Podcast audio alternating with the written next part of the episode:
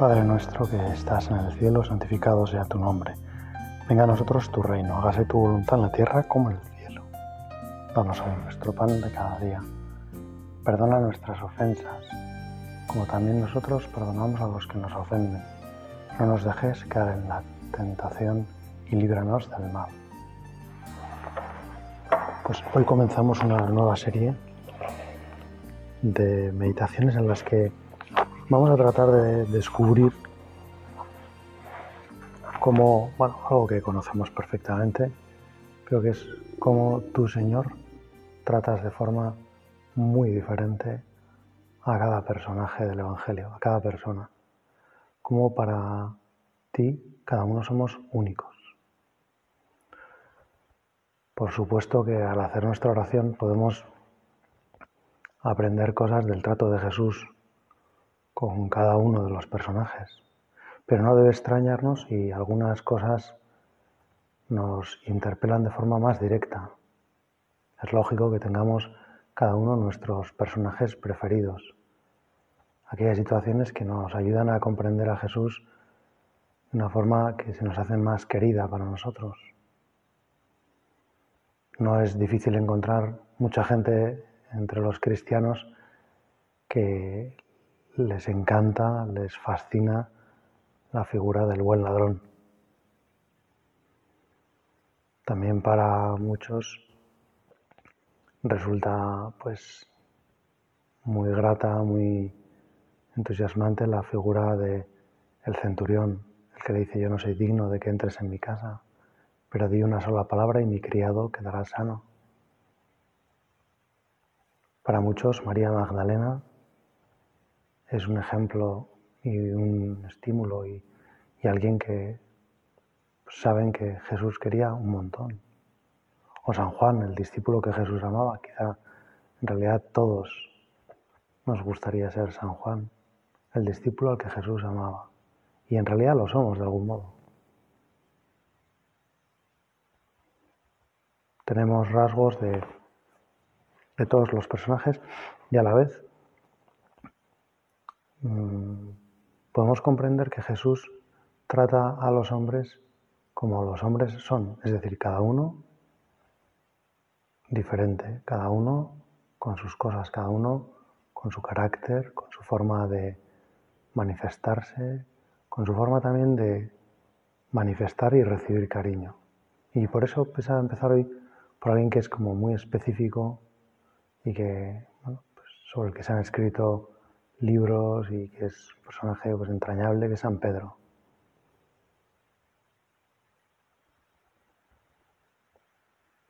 San Pedro, un pescador del mar de Galilea, natural de Cafarnaún, fue llamado por Jesús y fue al encuentro de Jesús porque Andrés, que estaba con Juan, eran discípulos de Juan Bautista, encontraron al Mesías, fruto que, del apostolado, de la misión evangelizadora de San Juan Bautista, cuando llega el momento dice, iros con él porque ese es el Cordero de Dios. Y San Juan y San Andrés se van con Jesús y pasan con él toda la tarde.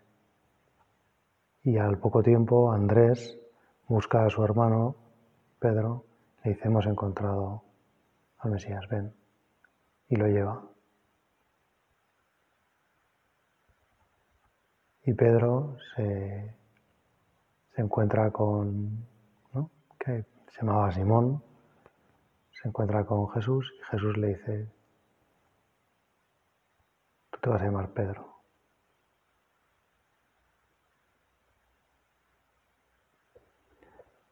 San Pedro Mm, si lo pensamos un poco, es un hombre directo, es un hombre que a veces no piensa demasiado lo que dice, pero a la vez pensamos, no, creo que se puede decir que es un hombre muy honesto. Mm, hay un momento en que explícitamente el Evangelio dice que no sabía lo que decía. Cuando en el Tabor, cuando Jesús se transfigura delante de los tres apóstoles elegidos, San Pedro sugiere hacer tres tiendas, una para Moisés, otra para Elías y otra para Jesús.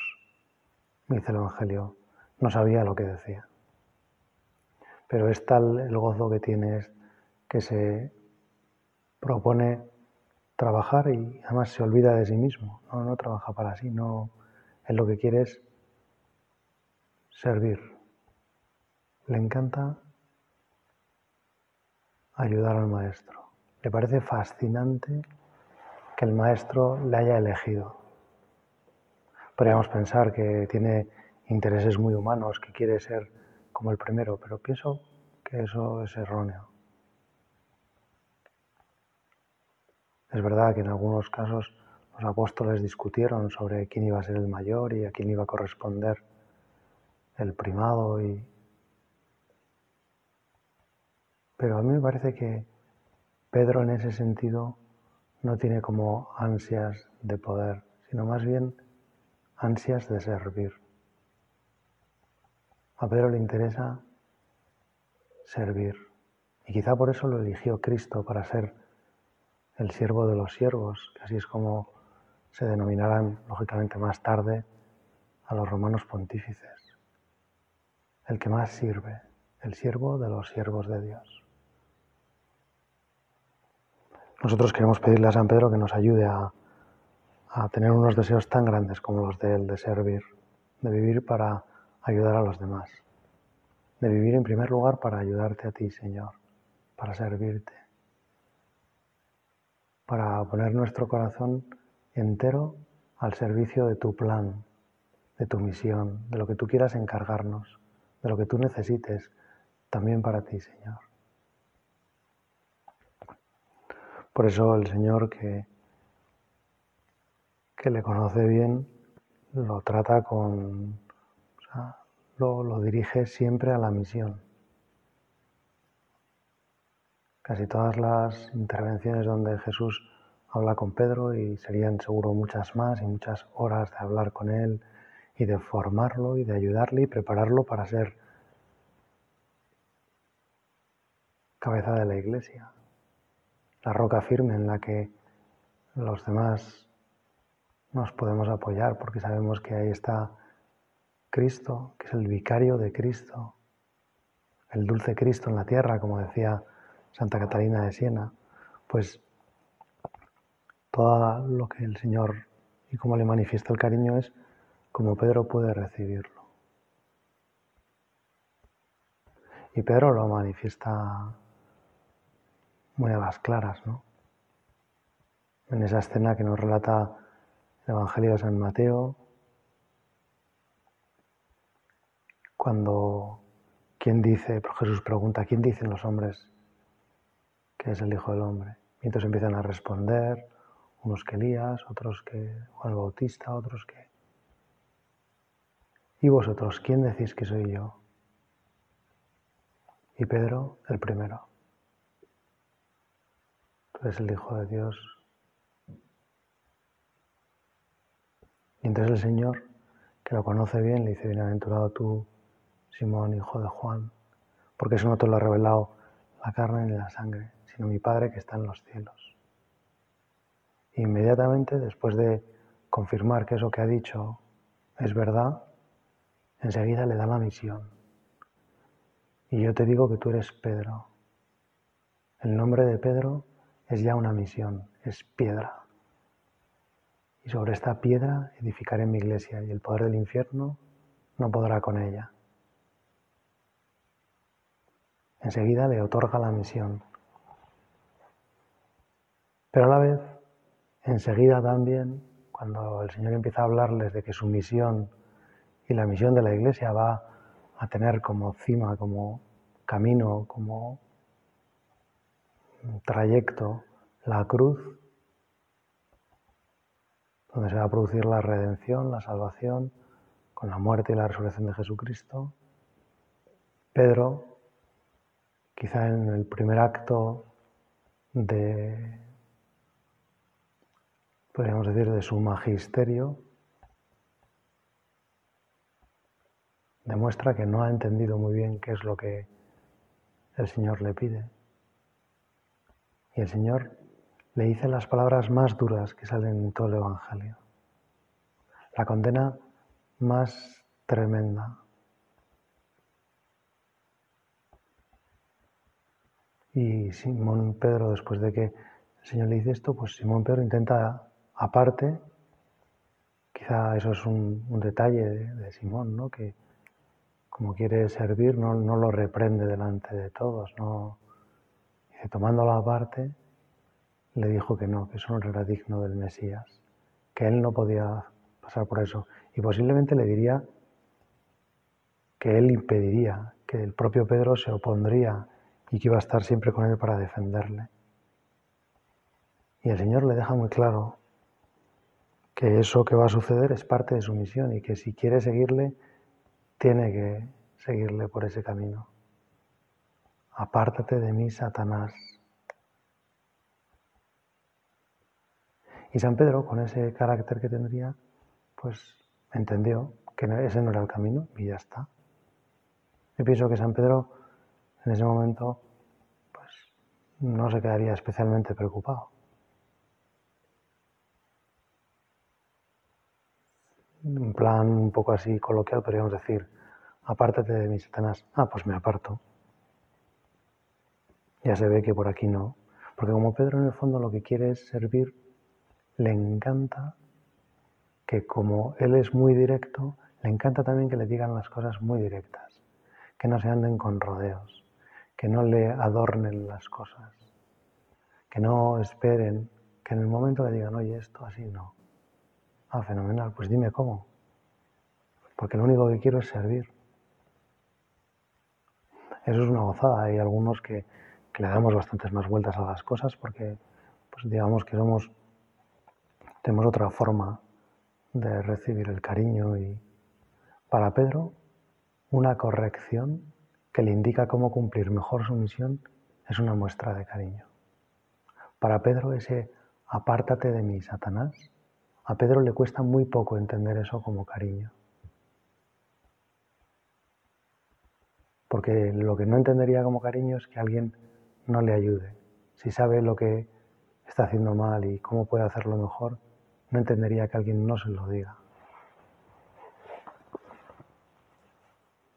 En otras escenas, Pedro también muestra ¿no? cómo tiene muchas ganas de ser el que sirva al Señor, el que más le ayude, el que más cerca de Él esté. Cuando están en la barca y Jesús aparece caminando sobre las aguas, en medio del pavor que a todos les atenaza, que a todos les, entra el pánico, pero es el que dice, si eres tú, dime que vaya caminando hacia ti. Si eres tú, quiero estar contigo. Si eres tú, quiero servir contigo, quiero hacer esta misión contigo, quiero... Y el Señor le dice, ven. Y él empieza a caminar sobre las aguas, pero luego le da miedo. Y piensa, en lugar de en su misión, empieza a pensar en él, en si es capaz o no de hacer esa misión que le ha, que le ha preparado el Señor, a la que le llama, ven, sígueme, ven conmigo.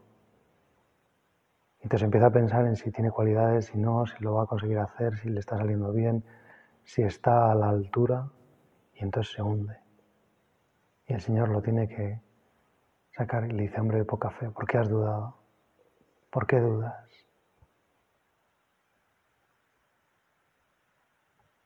Pero el Señor lo sostiene y cuando llega al lado de Jesús, pues ya se suben a la barca y llegan a tierra.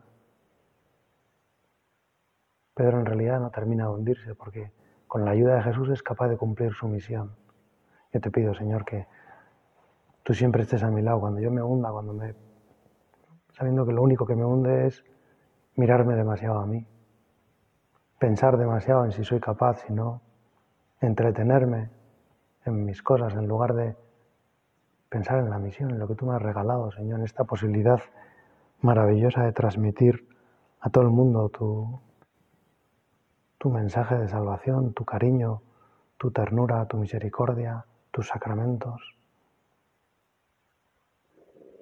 Y entonces Pedro descubre que Jesús le conoce como nadie, que Jesús le trata con un cariño, una confianza, con... y él entiende como cariño ese pequeño reproche, hombre de poca fe, ¿por qué has dudado? También cuando en otra barca, esta vez nos lo cuenta San Marcos, bueno, lo cuentan varios evangelistas, pero San Marcos es el que mejor cuenta las cosas de San Pedro, porque San Marcos recogió la predicación de San Pedro.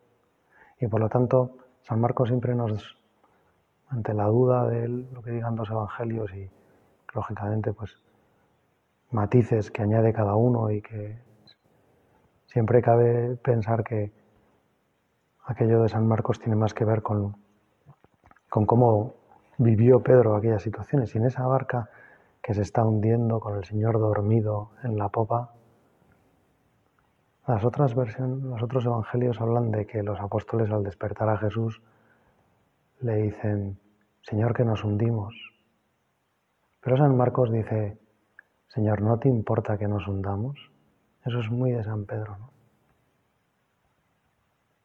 Como decirle al Señor, Señor, no es importante, no te importa, no, te parece importante que la barca no se hunda, ¿No te parece importante que sigamos vivos para, para poder llevar a cabo la misión? Y el Señor otra vez les reprocha, hombres de poca fe, no temáis, ¿por qué dudáis? ¿Por qué no tenéis fe? ¿Por qué no confiáis en que si yo estoy en la barca, aunque esté dormido, esto va a salir adelante? Yo intuyo que a San Pedro dueño de la barca, hasta que despertó a Jesús, hizo todo lo posible para un pescador, o sea que, el hundimiento era inminente, porque San Pedro, antes que despertar a Jesús, él hubiera hecho todo lo que podía. Cuando ya no pudo más, y es seguro que ya no se podía hacer nada más, entonces despierta a Jesús. En el fondo, el Señor les dice, a mí me llama siempre mucho la atención esta escena, porque en el fondo pienso, bueno, si le han despertado, sí, en el fondo le han demostrado que confían en Él. Pero el Señor quiere que confiemos en que incluso dormido, incluso aparentemente inactivo, la barca no se hundirá. Porque en el fondo el Señor va a estar muchas veces en esa actitud, porque quería enseñarnos también a nosotros que muchas veces estará aparentemente dormido, pero no lo está Cuenta con nuestras fuerzas, que a nosotros nos parecen muy pocas, muy débiles, muy frágiles, pero no lo son porque es Dios el que da el incremento, es Dios el que hace la misión a través de nosotros. En otra escena de barcas, cuando después de la resurrección hay una multiplicación de panes, perdón, multiplicación de una pesca milagrosa, San Juan inmediatamente descubre que quien les ha dicho desde la orilla que lancen la red a la derecha es Jesús. Y se lo dice San Pedro porque San Juan quizá no es tan lanzado como San Pedro. Pero le da un codazo posiblemente y le dice, es el Señor. Y San Pedro, tal como está, salta a la barca y corre hacia el Señor. Y luego una vez que abraza al Señor, una vez que lo quiere, una vez que lo demuestra todo lo que lo quiere y cómo le agradece la pesca maravillosa que le ha hecho, entonces vuelve a ayudar a los demás con la red. San Pedro siempre está sirviendo, siempre le encanta servir, vive para servir, le encanta ser útil. Y le fascina cuando alguien le ayuda a ser útil cuando Cristo le hace útil. Por eso corre a darle las gracias, a abrazarlo, a verlo otra vez, porque para San Pedro cualquier momento es, es bueno para encontrarse con el Señor. Lo primero es el Señor y servirle a Él y trabajar con Él.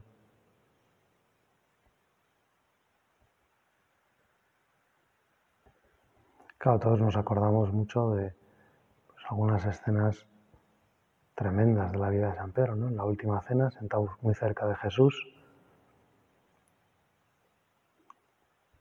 cuando el Señor empieza a anunciar la pasión, otra vez San Pedro dice, eso no ocurrirá. Yo voy a estar contigo, yo daré mi vida por ti. Y el Señor le pregunta, ¿darás mi vida por ti? ¿Por mí? ¿Darás, perdón, tu vida por mí? Yo te aseguro que antes de que cante el gallo me habrás negado tres veces. Otra vez el Señor que con Pedro es muy directo.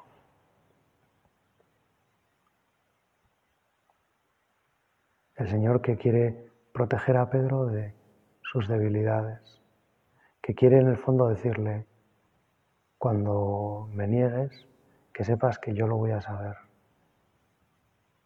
que yo ya lo sabía, y sin embargo, cuento contigo. Que eso no me sorprende, que tu traición no me va a pillar de sorpresa, que en realidad no lo voy a considerar una traición, porque te conozco, porque sé que eres frágil, porque en parte necesito que seas frágil para la misión que vas a llevar a cabo, porque en parte necesito que aprendas a apoyarte en la verdadera piedra que soy yo, porque mi misión la cumplirás mucho mejor apoyado en mí, Tienes muchas ganas de servir, tienes ganas de dar la vida por mí, pero no la vas a dar ahora. Antes ibas a donde querías, le dirá en otro momento.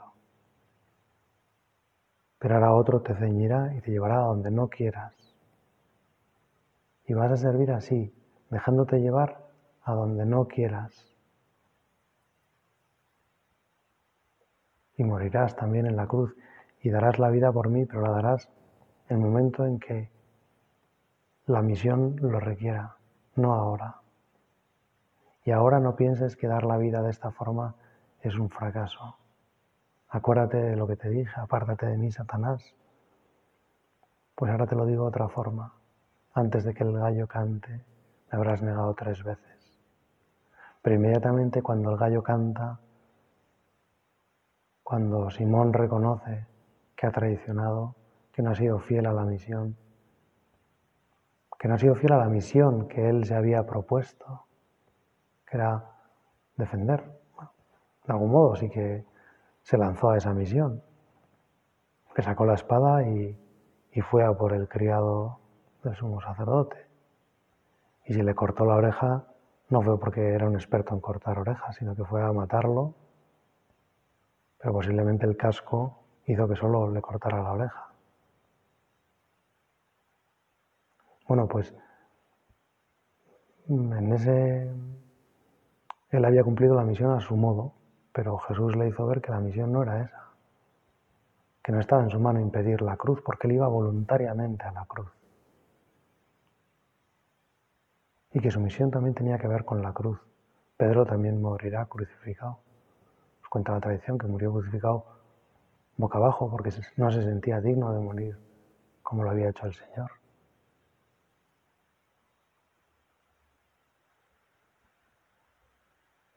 Inmediatamente cuando ha negado, cuando ha dicho que no conoce a Jesús, inmediatamente canta el gallo y, y Pedro se acuerda, pero en ese mismo instante Jesús está pasando por el palacio arrestado por los soldados y pueden cruzarse una mirada. Una mirada que para Pedro lo dice todo, porque es una mirada en la que Jesús le perdona. Le dice, no te preocupes, lo sabía, no pasa nada, sigo contando contigo. Pero tu forma de hacer la misión no era esa, y te quiero enseñar cómo hacer la misión y cómo vas a ser fiel y cómo vas a ser roca para tus hermanos. Y el Señor le dice, mira que Satanás te busca para... Pero yo he rezado por ti y tú cuando te conviertas, confirma a tus hermanos. Le habla de las tentaciones, le habla de los sufrimientos, le habla de los peligros, pero le pide que confirme a los demás. Y entonces llega la escena, como si dijéramos que podríamos decir, pues también más bonita, ¿no? Cuando el Señor, después de resucitar un día que está sentado con ellos, les dice, Simón, hijo de Juan. Vuelve a repetir aquellas palabras, aquella expresión cuando le entregó la misión, cuando dijo, tú eres Pedro, Simón, hijo de Juan. ¿Me amas más que estos? Qué maravilla que el Señor que sabe que Pedro necesita servir y servir el que más y estar el que más cerca, le pregunta si le ama. Y San Pedro le dice aquello tan bonito, Señor, tú lo sabes todo, tú sabes que te quiero. Y entonces inmediatamente el Señor le dice, apacienta mis ovejas, es como decirle cuánto te amo, Pedro. Y te pido que me ayudes, que apacientes mis ovejas, que hagas mis veces. Yo ya no voy a estar, te necesito a ti para que gobiernes este rebaño, para que apacientes este rebaño, para que lo lleves al cielo. Simón, hijo de Juan, ¿me amas? Señor, tú lo sabes todo, tú sabes que te quiero. Sí, Señor, tú sabes que te quiero. Y entonces San Pedro vuelve a reafirmar y el Señor otra vez le dice, apacienta mis ovejas. Y por tercera vez le pregunta a Simón, hijo de Juan, ¿me amas? Y entonces San Pedro, como diciendo, Señor, pero es que tú lo sabes todo, tú sabes que sí pues apacienta mis ovejas. Otra vez, tres confirmaciones de la misión, de decirle que confía totalmente en él. Dice que San Pedro se entristeció un poco, se entristeció porque en el fondo le recordó sus tres negaciones. Pero en el fondo el Señor lo que quería era curar esas tres negaciones y devolverle toda la misión, toda la fuerza, todo el poder, decirle, sé que me negaste tres veces, pero no me importa. Tres veces te voy a encomendar la misión. Y cuantas veces me niegues, tantas veces te la encomendaré. Cuantas veces no te salga bien, no estés a la altura, no cumplas tu misión, no te preocupes que yo estaré contigo para devolvértela, porque te necesito, porque quiero contar contigo. Porque a ti te puedo decir las cosas clarísimas. Porque no tengo que andarme con palabras, sino que te puedo pedir que me ayudes que te olvides de ti mismo, que te olvides de tus pecados, que te olvides de la sensación de que a veces no puedes.